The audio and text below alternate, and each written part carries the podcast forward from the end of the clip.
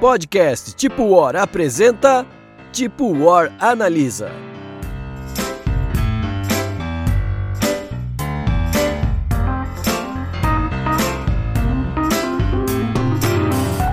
E aí, galera? Mais um Tipo War Analisa começando. Qual é o jogo da vez? Salve galera, bem-vindos ao podcast Tipo Hora. Na verdade, o, o é, nem lembro mais como é que começa isso aqui. É Tipo Hora Analisa, né? Mas vamos lá, o jogo da vez é Living Forest A Floresta Viva. É isso a tradução? Seria?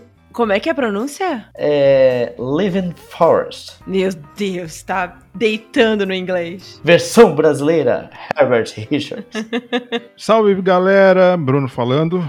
E hoje vamos provar que a implicância era com Bonfire, porque o jogo de hoje também não tem tema. Ai, não é não. É, Achei calma lá. sacanagem. Não, já, já meta polêmica no ar. O jogo de hoje também não tem tema. Mas é É excepcional. sobre uma floresta viva. E o outro também era sobre fogueira viva também. Não, Não, não, não, sobre- não, não, não. Aí tu tentou meter um tema no outro agora em dois minutos aí. Tô, tô tentando Ele ajudar o quis. Stefan Feld. É. Quis polemizar de graça. Mas vamos lá. Esse episódio tá sendo esperado por algumas pessoas. Algumas pessoas querendo saber como o jogo funciona, outras pessoas que não gostaram do jogo querem saber a nossa opinião, pra dar hate porque a gente vai falar bem. Será que vamos falar bem? Será que sim? Será que não? O Bruno já começou com ódio gratuito aí. Não, não, não, eu- não, não. É o ódio gratuito de vocês, não do jogo. que falaram mal de Bonfire. Aí esse episódio é polêmica, por sinal. Eu acho que a gente tem que fazer review de outros jogos do Feld pra gente limpar a barra com esse fandom, entendeu? É, verdade. Ah, mas vai ser difícil achar um jogo do Feld assim que, que dê pra limpar essa barra aí. Eita! Ah, só não, piora. não, não, Fernando. Não, para. para. Só vou falar um pra você. Cast of Burgundy. É feio pra cacete. É, não, é feio e Não, não, não. tem tema, realmente. Mas. Feio é uma coisa, ruim é outra coisa. Ó, vamos falar de coisa boa? Vamos falar de Living Forest. Bora. Uh, vamos lá. Living Forest é um jogo de 2021. Dois aninhos de idade, não é muito. E ele é o jogo de um designer que eu não vou me atrever a pronunciar o nome, eu vou deixar essa pro Bruno. Porra, obrigado, hein? É o Ask Christensen. Eu, Oh, eu peguei. super bem. Eu peguei É. bem porque eu tava separando as figurinhas da, dos jogadores da Dinamarca, então eu peguei o sotaque ali da região. Mas ele é dinamarquês? Deve ser. Ah, por que chute, cara. Tudo que tem 100 no final, é- ou é dinamarquês ou é norueguês, cara. Então é 50% de chance de acertar. Tô até, tô até abrindo aqui ver se, se o cara é dinamarquês mesmo, mas segue o jogo. Deve ser da região da, da- ali, né? Do, do- dos vikings ali. Ah, bom. Informações tiradas da bunda do Bruno. Isso. Do Popô. Ele fechou o Twitter também, abriu o cu. Abriu o cu. Aí tirou os dados de lá.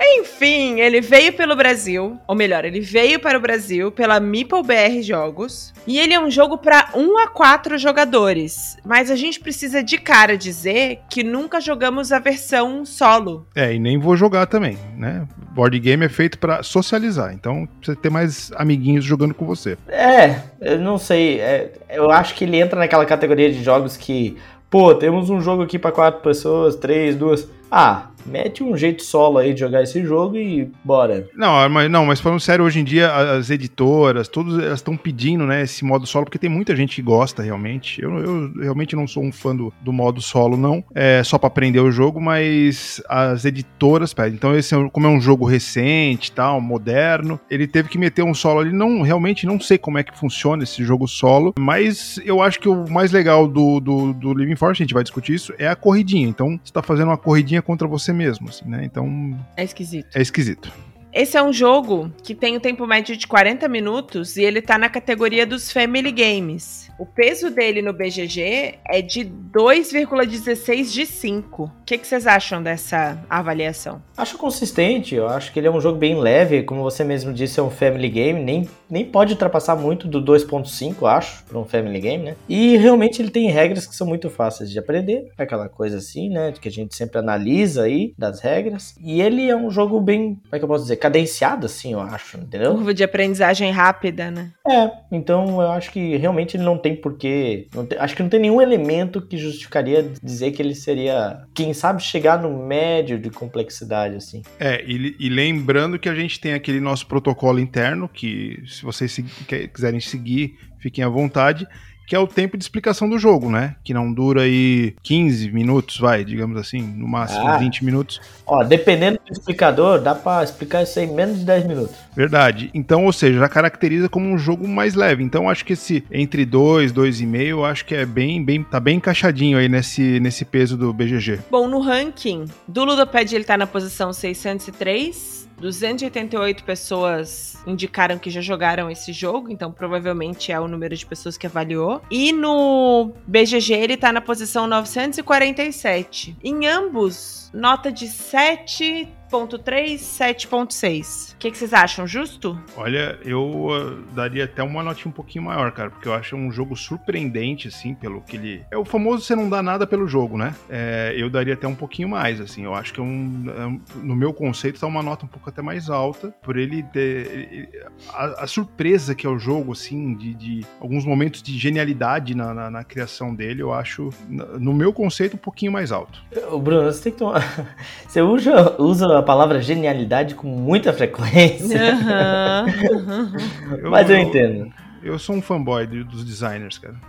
Não, eu, eu acho que assim, tá consistente. Eu, porque assim, talvez essas pessoas que votam no Ludopédia, que é uma, já é um nicho, né? O nosso board game, nosso hobby de board game. Aí os caras que fazem a análise, né? Eu acredito que seja uma coisa mais nichada ainda. Então, eu acho que por falta de ter essa complexidade, né, e tudo mais, o pessoal pensa, ah, é um jogo simples, nem vou lançar uma nota muito alta. Acho que a gente já conversou sobre isso aqui no podcast. Family Game dificilmente vai ter uma boa nota, né? Exatamente. Acho que é por aí. Ele tem uma nota boa até pro, pro Family Game, assim. Concordo. Eu acho que. Eu não lembro da gente ter visto um jogo de média complexidade que tivesse mais que oito. É, também não lembro, não. Também não lembro, não. Só uma breaking news aqui. Pesquisei. Ask Christensen é dinamarquês, realmente. Ah, Acertei. Ah, me, siga, me siga nas redes sociais para mais dicas como essa, tá? É, pode seguir o cu do. do pode seguir no meu. É.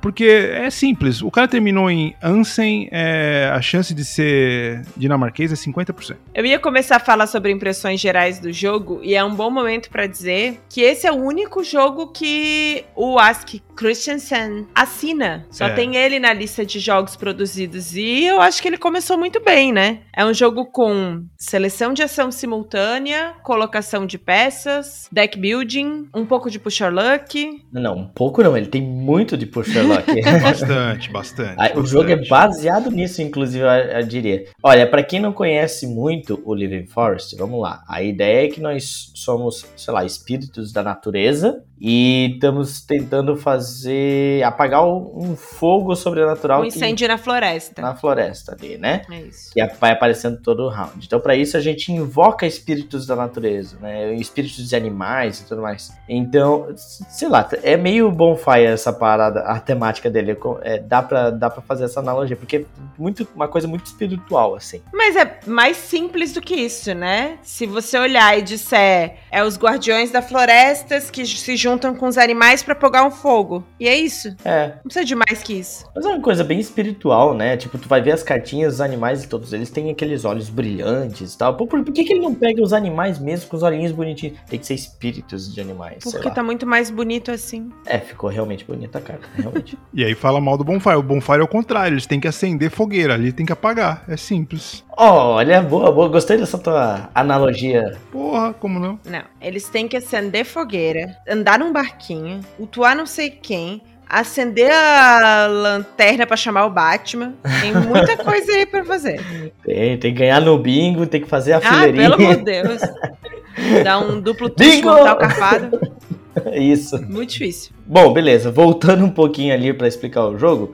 Então, no jogo, você tem o teu tabuleiro ali pessoal, onde você vai plantando árvores, né? Você vai comprando cartas de animais e aí é onde tá o deck build, né? Você construindo seu, seu deck. É, a, tabuleiro ali, plantar árvores vai te dar uns bônus e tudo mais, inclusive pode ser um objetivo final de, de, de, jogo, que é completar 12 árvores, você termina o jogo. Quem consegue apagar 12 foguinhos também é um objetivo final de jogo, também ativa o final do jogo. Mas você, o grande lance do jogo, o grosso do jogo ali é você comprar as cartas, né, dos animais e formando o teu deck. Cada animal aí tem símbolos. E quando você vai baixando as cartas, e essa é simultânea, ação simultânea, todo mundo baixa, vai baixando as cartas conforme vai querendo. Ah, eu quero baixar mais uma, quero baixar mais uma, quero baixar mais uma. E aí vai tendo aí, cada animal vai tendo um símbolo que você vai poder usar na tua ação, vai, vai aumentando a força daquela ação, né? E aí, só que tem uns símbolos especiais, eu não sei quais são aqueles símbolos, porque eu não li o manual, eu só é, recebi a, as regras, né? Mas tem uns símbolos, digamos assim, negativos. E quando você abre três daqueles símbolos negativos, você tem que parar de abrir as cartas. Você pode parar antes, obviamente, mas se você abrir três, você tem que parar e daí você só faz uma das duas ações que você tinha disponível. Você perde uma ação, né? Exato. Então é bom você. Tem o Pusher Luck. Essa é a principal parada do jogo. Você vai abrindo carta. Não, eu, cara, eu acho que eu consigo abrir mais uma. Não, eu acho que eu consigo mais porque eu quero a, aquela ação com força maior. Aí você vai abrindo, vai abrindo cartas. Até que uma hora você se ferra, né? Na ambição, você. Na verdade, esse é o jogo. Esse é o jogo que tu perde na ambição. Esse, esse é. é o único jogo que eu tenho a sensação de que eu consigo contar cartas e ainda assim eu me ferro. Exato eu também. Eu, eu comecei a contar carta ali, mas daqui a pouco. Porque tu compra, é muito fácil comprar carta, né? E tu compra e acaba esquecendo de contar aquelas que tu comprou. Daí eu me perdi nisso. Eu tava lá comprando carta, mas peraí, eu tenho mais carta? Tinha menos? Peraí, o que, que tá acontecendo aí? Não, e diferente dos outros jogos, você compra a carta e a carta já vai direto pro uso, né? Ela já vai ficar em cima do teu deck de compra. O mais normal nos jogos é você comprar a carta e botar ele no teu deck, no teu descarte, por exemplo, né? Isso. É, então você vai demorar um pouquinho para usar aquela carta. Nesse jogo não, comprou, você sabe que na próxima rodada você vai poder usar ela. Então você já você consegue ter esse controle do que vai sair pelo menos em uma, uma ou duas cartas que você comprar ali, né? Ou descontrole, né? Porque daí você ou não... descontrole, claro. ou porque você não lembra que você acabou de comprar a carta, apesar de você ter acabado de comprar, você tava contando com as cartas que estavam ali, uhum. aí apareceu essa do nada ali, mas enfim, aí é questão de ser organizado também, né? Coisa que a gente não é. Não. Então vamos lá, na prática, o jogo consiste em você pegar o seu baralho e abrindo o seu baralho até o limite de cartas possível, usar o valor daquelas cartas para escolher duas ou uma ação e fazer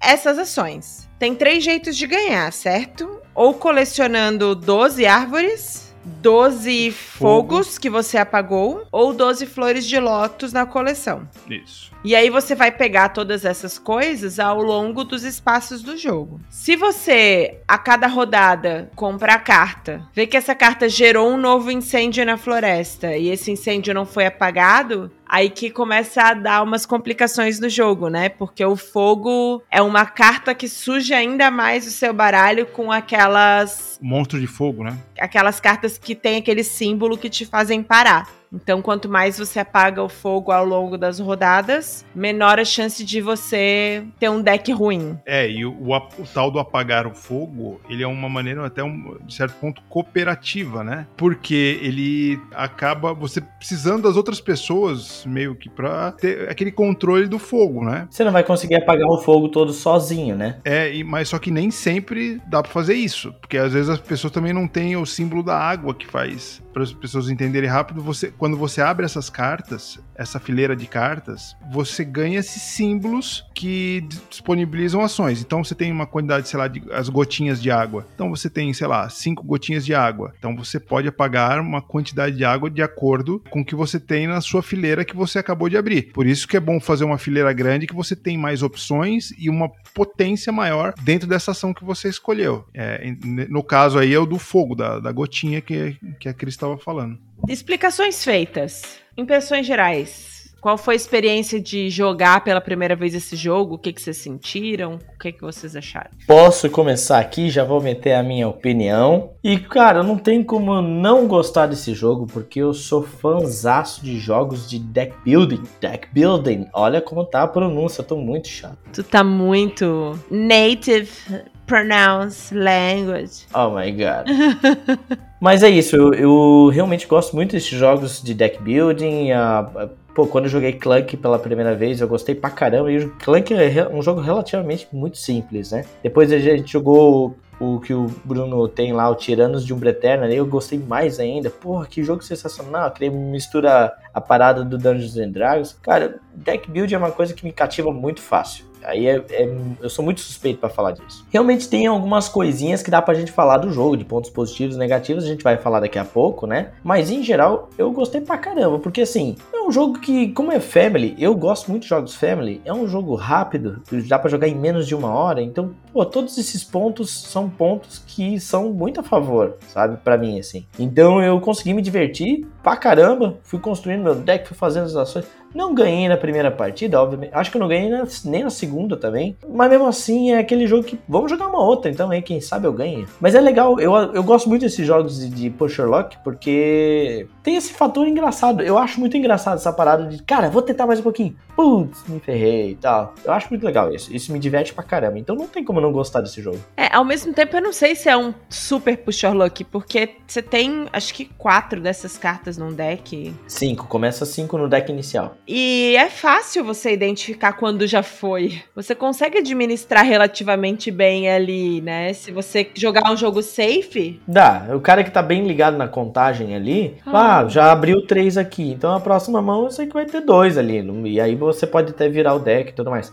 O problema começa a ficar mais pro late game, porque ele vai comprando cartas que inclusive têm esse símbolo, e daí ele vai comprando outras cartas que anulam esses símbolos. Então ali começa a ficar um pouquinho mais complexa a contagem. Mas no início dá para contar tranquilamente. A primeira é. partida, às vezes, o cara não tá muito ligado nisso, mas na segunda o cara vai ficar ligado nisso. É impossível, assim, sabe? Tiveram algumas coisas que eu acho que vale a pena destacar quando eu joguei esse jogo pela primeira vez. Curva de aprendizagem super rápida, a gente já falou sobre isso, mas acho que tem que ser uma característica do Family, senão ele errou em algum lugar. Compreensão simples. Acho que na segunda rodada você já tá pensando nas suas estratégias, já sabe navegar pelo jogo. Mas ainda assim, eu não achei ele um jogo entediante ou de rejogabilidade baixa, de ou que logo alguma. vai fazer você, ah, tá, não tem mais graça esse jogo. Porque você tem vários jeitos de ganhar, ele é divertido, ele tem o design que é, não tem como não falar, é lindo, ele enche os olhos na mesa, as pessoas querem. Eu acho que talvez até o design deponha contra ele, porque o fato de ele ter vários elementos no design e no fim ser um jogo simples, faz as pessoas gerarem uma expectativa que ele não entrega, sabe? Pode ser. Não sei se eu concordo, mas pode ser.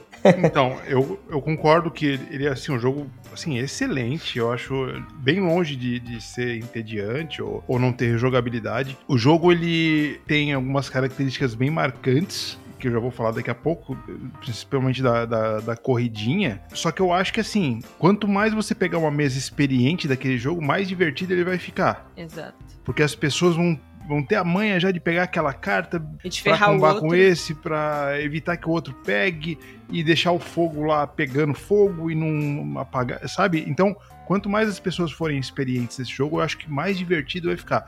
A minha terceira, eu, eu, gostei desde a primeira partida, mas a minha, sei lá, terceira, quarta partida foi muito mais legal do que a primeira. O outro ponto que eu já vou rebater o nobre amigo Fernando, que, que sempre me critica, que eu falo que os designers têm momentos de genialidade, é da, dessa corridinha. Por que, que eu falo que tem uh, genialidade? O normal das corridinhas nos no, no jogos de tabuleiro tende ao quê? A um objetivo só. Você faz isso, ganha o jogo. Exemplo, Viticulture. Quem fizer os 20 pontos ali, ganha o jogo. Lindo, maravilhoso, eu acho isso muito legal. Porém, nesse você tem três opções de corrida. Uh, ou seja, numa mesa cheia, eu acho que é aí que o jogo brilha mais, para mim, quatro pessoas, você acaba observando o que os outros estão fazendo, relembrando para quem não jogou ainda e tal, você tem três opções, como a Cris falou: ou completar 12 uh, árvores, apagar 12 fogo, ou fazer 12 pontos de flor de lótus. Então, assim, você tá observando alguém fazendo aquele, por exemplo, pô, a pessoa tá com oito fogo, vou ficar fazendo uma competição com ela. Eu vou tentar de outra maneira, entendeu? Então você consegue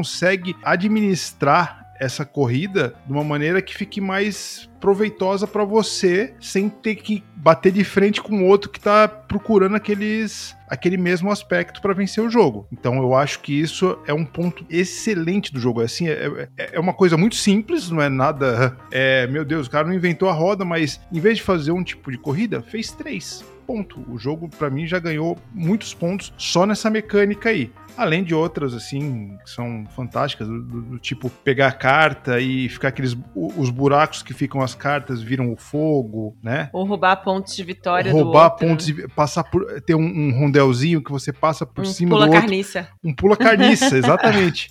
Calma, você calma, deixa, deixa eu explicar isso um pouquinho melhor. É, Porque que parada é essa? O cara tá pensando. Olha, o ouvinte dele deve estar pensando. O ouvinte ele deve estar pensando assim: quê? Eu, no meio do jogo, eu vou ter que me levantar da cadeira e fazer um pula carniça no outro? Isso é, Exatamente. é tipo Dungeon Fighter. assim. isso. Não, não é isso, gente. Gente, além do tabuleiro individual, existe um tabuleiro central circular, onde, dependendo do número de jogadores, cada um começa numa posição ali, numa trilhazinha circular. E, na verdade, essa eu acho uma parada bem legal do jogo, da- uma estratégia que eu gostei bastante de aplicar, que um dos símbolos que pode sair nas cartas do- do- dos animais ali é o símbolo do vento, que ele te permite mover nesse, nesse track. E quando você passa por cima de- do, do peãozinho ali do outro jogador, você rouba um dos três tokens que ele tem. E esses três tokens são um símbolo de fogo, um símbolo de árvore e um símbolo de flor de lótus, que é exatamente as três Você já sai de um ponto, né? É, a gente já sai nessa corrida de pra essa corridinha que o Bruno falou, a gente já sai de um ponto porque por causa desses tokens que a gente tem. E aí você pode ficar roubando. Então, por exemplo, ah, numa partida ali que eu ganhei, olha, teve uma partida que eu ganhei, eu apliquei essa estratégia de ficar, de investir bastante em cartas que tem movimentação, pra ficar passando por cima das pessoas, porque a gente tava jogando em quatro pessoas. Então eu pensei, poxa, eu posso adquirir facilmente quatro tokens de, de árvore, assim, muito rápido, né? Então eu já tenho um terço do- da, da vitória, só ficando andando por cima das pessoas. E foi o que Passar aconteceu. por cima dos outros é bem teu tipinho mesmo, Fernando. Nossa.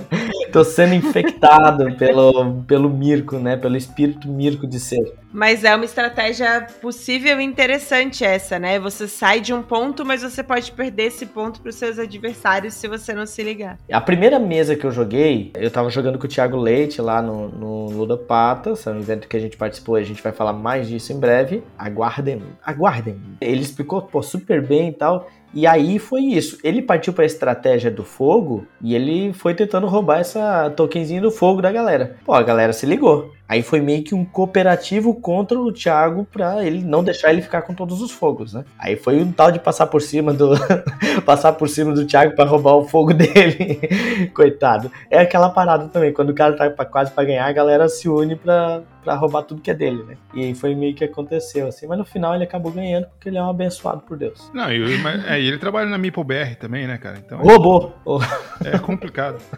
Como a gente falou bastante do jogo em si, de maneira bem pontual. Pontos positivos e negativos para vocês. Pontos positivos, a arte. Primeiramente, porque ela é bem bonita mesmo, a capa do jogo já é bonita, as cartas são muito bonitas também. É, até mesmo os tabuleiros, assim, eles não têm, não é nada fabuloso, mas são bem organizadinhos. Eu acho que tudo bem organizado no jogo, sabe? Até mesmo o dispenser, onde você vai botando os tokenzinhos das árvores, assim, tudo bem organizadinho. muito legal. É. Eu diria também que o nível de complexidade eu acho que é um ponto positivo. Eu acho que é um jogo simples que dá pra jogar com a família, ou até mesmo como o Bruno falou, quando tem jogadores experientes, o jogo vira outro e vira bem competitivo e fica bem interessante. Bom, meu ponto positivo, já que o Fernando falou da arte, nem preciso ser redundante aqui. Eu achei, assim, a junção das mecânicas um negócio muito legal. O tal do toque de genialidade que eu falei, é isso aí, ó. É o cara juntar uma mecânica daqui com outra daqui e sai um negócio fluido que você fala, caramba, isso faz muito sentido. Por exemplo, primeiro você faz o pusher look, depois você escolhe duas ações, você escolhe como distribuir essas ações, aí depois tem uma fase que é quase um, um cooperativo express, né? Que você tem que,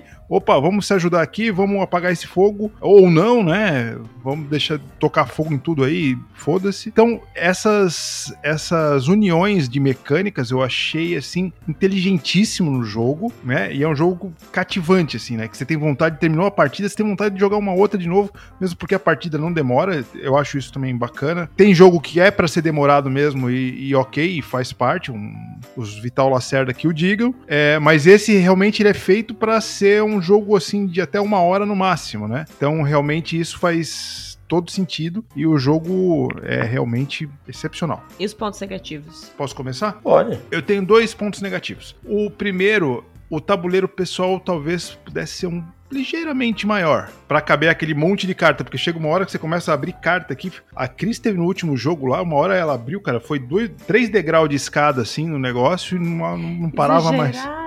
É, não, é verdade, verdade, verdade. Mas tudo bem, dá para isso aí não é, não é nada que desabone o jogo, né? É nem a arte do jogo, só acho que tá, já que é um, um precinho um pouquinho mais caro o jogo, podia botar um tabuleiro, sei lá, dois dedinhos maior ali, eu acho que já o tabuleiro pessoal, eu digo, né? Ele já comportaria melhor assim aquele monte de cartas que você abre. Beleza. O outro ponto negativo aí é, é, referente à mecânica. A maneira de terminar o jogo com a flor de lótus, eu acho ela um pouco difícil em relação às outras duas. Porque você tem que roubar a flor de lótus do outro, você tem que ter um monte de cartas com aquela com a flor de lótus e ainda assim você tem que abrir elas todas juntas. Então, ela é, é, dificulta um pouco mais você finalizar, vencer o jogo através desse quesito do que em relação às árvores e o fogo. Né? Então, eu acho que o flor de lótus se, se arrumasse alguma maneira de ficar um pouquinho mais fácil, talvez no tabuleiro das árvores ali ter um pouco mais de flor de lótus, alguma coisa assim, é, eu acho que, que melhoraria um pouquinho mais o,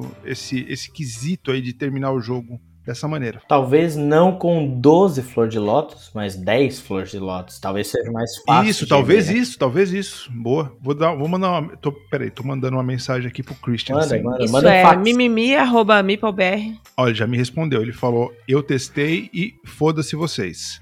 Tá certo o jogo. Bom, então vamos manter assim. Tá bom. tu tem algum ponto negativo, Cris? Ele acaba. Ah, cara. Depois, aí o, o beat do jogo sou eu, né? Não, mas olha só, para ser sincera. Ah, foi excelente. Eu não acho que, apesar do Bruno falar tanto em genialidade nesse episódio, eu não acho que esse jogo tenha nada de super inovador, assim. Ele é uma junção de mecânicas em um tema que eu achei leve, numa combinação que eu achei muito bem executada. E é isso. Eu não acho que tem nada nele que, nossa, só esse jogo e é sensacional eu jogaria ele com a mesma animação que eu jogaria um Quadrópolis. Não vejo nada que faça com que eu queira esse específico e não outro Femini, sabe? Acho que só isso, assim. Mas isso também não desabona o jogo. É mais um legal para ter na coleção. Eu vou dizer um ponto negativo bem específico, tá? Dentro do jogo. O Bruno já meio que falou do tabuleiro individual. O tabuleiro individual não me incomoda nada, onde você acomoda ali as árvores. Até porque as cartas você nem coloca ali no tabuleiro individual, você coloca depois tal. Então, não acho que seja esse o ponto. Mas eu acho que o. Caguei, caguei a. Mas é, a gente pode concordar e discordar, né? Claro, claro. Mas eu acho que a pecinha que vai no tabuleiro central, que, que é de papelão e tu põe aquele pezinho lá, e aquilo dali Gente, vamos investir pelo menos uns mipozinhos de madeira. Até Dixit tem um mipozinho de madeira, pô. Fica caindo aquele suporte, é verdade. Pô, é uma droga aquele suporte. Mas é bem bonitinho, mas é uma droga, né? Não, não é funcional. Tanto que da primeira vez que eu joguei, a gente tirou o pezinho e jogou com uma peça deitada no tabuleiro. Mas, então, em questão de componente, eu acho que eu melhoraria isso. E eu acho que outro ponto negativo que eu posso falar? Olha, eu vou, vou ser redundante aqui. Eu vou dizer que é, realmente ele não tem nada de genial. Não tem. Genial, genial, genial. Não, ele é bem legal. Eu, eu vou concordar com o Bruno. Cara, ele amarrou muito legal, assim. Eu gostei muito da maneira como foi amarrado essas mecânicas que eu gosto e como, como realmente parece que faz sentido, mas genial, assim, tipo. É... Ele não explode a cabeça, né? Eu acho até que o Bruno até falou uma coisa bem legal no início do, do, do episódio, que é. Não sei se a, o tema é, é essencial ali. Dá, ah, daria pra botar outros temas, entendeu? É só um tema de floresta que ficou bonitinho e a gente se apega por causa disso. Mas quando tu vai jogar, jogar realmente, daí lá no final do jogo, late game, você já não tá mais prestando atenção se é a pantera, se é o tatu, se é o jacaré. Para mim é quase um abstrato, é quase um sagrada, sei lá, um azul. É, então. O tema é legal, é bonito, mas ele realmente, assim, fazer diferença, fazer diferença. Só ali nas árvores, talvez, mas nem isso, cara. Poderia ser outra é, coisa. É, poderia ser um Tetris qualquer. É, então é um ponto negativo, mas que não é muito negativo, é só uma observação mais, assim. E um um ponto negativo, talvez, a gente poderia dizer que não é um jogo para se jogar com, com uns cracudo. Eles não vão gostar desse jogo. Ah, eu já tô queimando largada aí porque é pergunta próxima até. Eu ia dizer, mas aí problema deles. Se não é pros cracudos, pra quem é esse jogo? Pra família brasileira. Pra família dinamarquesa? Ah, família melhor. dinamarquesa, família dinamarquesa. A família tradicional dinamarquesa.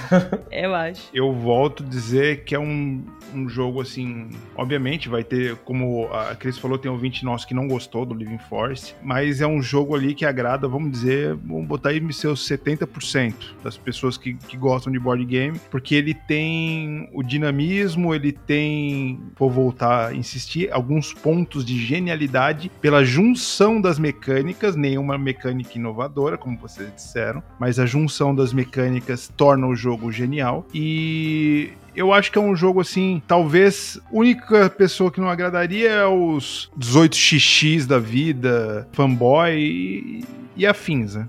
Se eu fosse dizer pra quem é esse jogo, eu diria que é pra família, mas eu também diria que é pra os cracudos que querem jogar aquele jogo sem pensar muito de repente. É isso. Sabe? Ah, deixa eu jogar um joguinho aqui de Tetris enquanto eu pergunto como é que foi o final de semana do amigo, que eu não tenho compromisso com estratégia e eu posso ficar batendo papo durante a partida. É bom também ter esses momentos, né? De jogar um jogo que não te compromete tanto e que você pode trocar ideia durante o jogo, tomar uma cerveja, enfim. Olha, esse é um jogo em que o cara, o jogador, o euro triste pode ser feliz. O euro triste. Claro, porque o cara só joga euro triste. O euro sisudo, amargurado.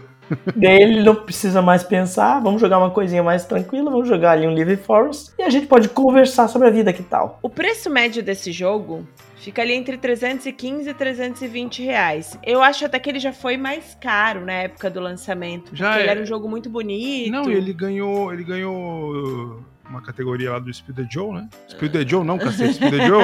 É o nosso Olha. amigo lá. É o Spill the Jar. ele ganhou o Eu Spill the acho- Jar. Se pensar bem, meninos do Spill the Joe, pra eles deve ser um nota 7 também.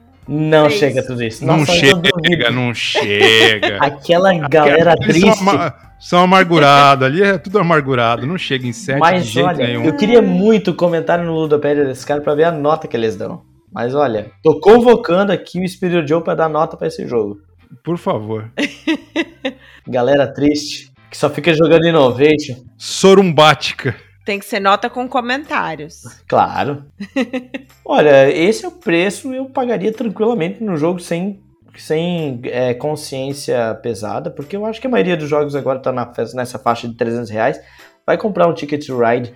Eu comparo, eu na minha cabeça eu tenho uma comparação grande com o Ticket to Ride. Ele não em questão de mecânica, mas em questão de, sei lá, peso de jogo, de finalidade, assim. Até porque Ticket to Ride também eu jogo assim, pensando em conversar com, com o pessoal e tudo mais, aquela coisa bem tranquila. Nesse quesito, assim. Então, Ticket to Ride também tá nessa faixa de preço, acho. Então, eu acho que. Mas ele é bem mais barato de produzir que Ticket to Ride, né? Agora, a pergunta de um milhão de dólares, que não quer calar. Living Forest é tipo o quê? Posso começar? Por favor. É, porque senão você, vai- você é bem copiãozinho, você é capaz de roubar meu, meu jogo. Pô, você nem falou? Como é que eu vou saber? É, mas não, você deve ter seus meios sórdidos. Ilícitos. É, eu fiquei entre dois. Um por causa da corridinha e outro por causa do Pusher Look. Mas eu vou ficar com o do Pusher Look. Nem vou queimar o outro jogo, então. Eu acho que ele é tipo Port Royal. Por causa do Pusher Look, né? Você vai abrindo carta, abrindo carta, abrindo carta. Aquela carta vai fazendo parte do seu deck. E aí depois você tem mais símbolos ali que... É, e é uma corrida também, né? Que vai até 12 pontos no Port Royal. É, o grande Port Royal, sensacional jogo também. E então eu acho que é um, um jogo assim que, que me, me remete, né? Obviamente, é, a, a arte do Living Force dá um pau no, no Port Royal, que é nojento aqueles desenhos do Clemens Franz lá, sei lá o nome daquela desgraça. Então eu acho que o Port Royal é um jogo que é um tipo um Living Forest. Sabe que eu não costumo dizer muito isso, mas o Bruno tem sentido. Cara, vocês precisam aprender a confiar mais em mim. E olha, eu vou. Eu vou. Eu concordo também. Ah, Isso é raro, né? Olha só, a primeira Olha vez, só, primeiro episódio que a gente chegou numa. Uma de cara, assim, uni- Nem unanimidade. diria outras coisas, né? É. Os, dois, são- os dois são uma corridinha, né? Mas olha só, o, o do Port Royal é uma corridinha de uma coisa só, daqueles pontos que é o escudinho, né? E o outro são três corridinhas paralelas, né? Então, pô, Aí tá o toque de genialidade do negócio. Eu gosto de fazer misturinhas, né? Eu diria que era uma mistura de Brasil quadrópolis com Star. Meu Deus, cara. O que, Mas- que deram pra essa menina beber, cara? Tá bem de. Foi, foi, foi, forçou. É, eu acho que Port Royal tá bem mais perto mesmo. É claro que eu acho que o Port Royal você dá mais risada no Port Royal, no Port Royal e ele é ainda mais leve, eu acho. Eu acho que ele tem menos compromisso com estratégia. Com certeza, nossa. Mas as dinâmicas são bem parecidas. É, não, o Port Royal ele chega quase a ser um par. Ele, ele, tá, ele tá no limiar É. entre um par e um jogo de estratégia mesmo, de jogo um family. É, até mesmo porque a caixinha dele é bem pequena também, mas, mas eu concordo porque ele tem esse Port Sherlock e como eu falei, eu acho que o Living Forest ele é, tem o deck building e o Port Sherlock. Tem essas duas paradas que são bem características, né? Se fosse comparar com algum jogo, Aquele momento hit me. é.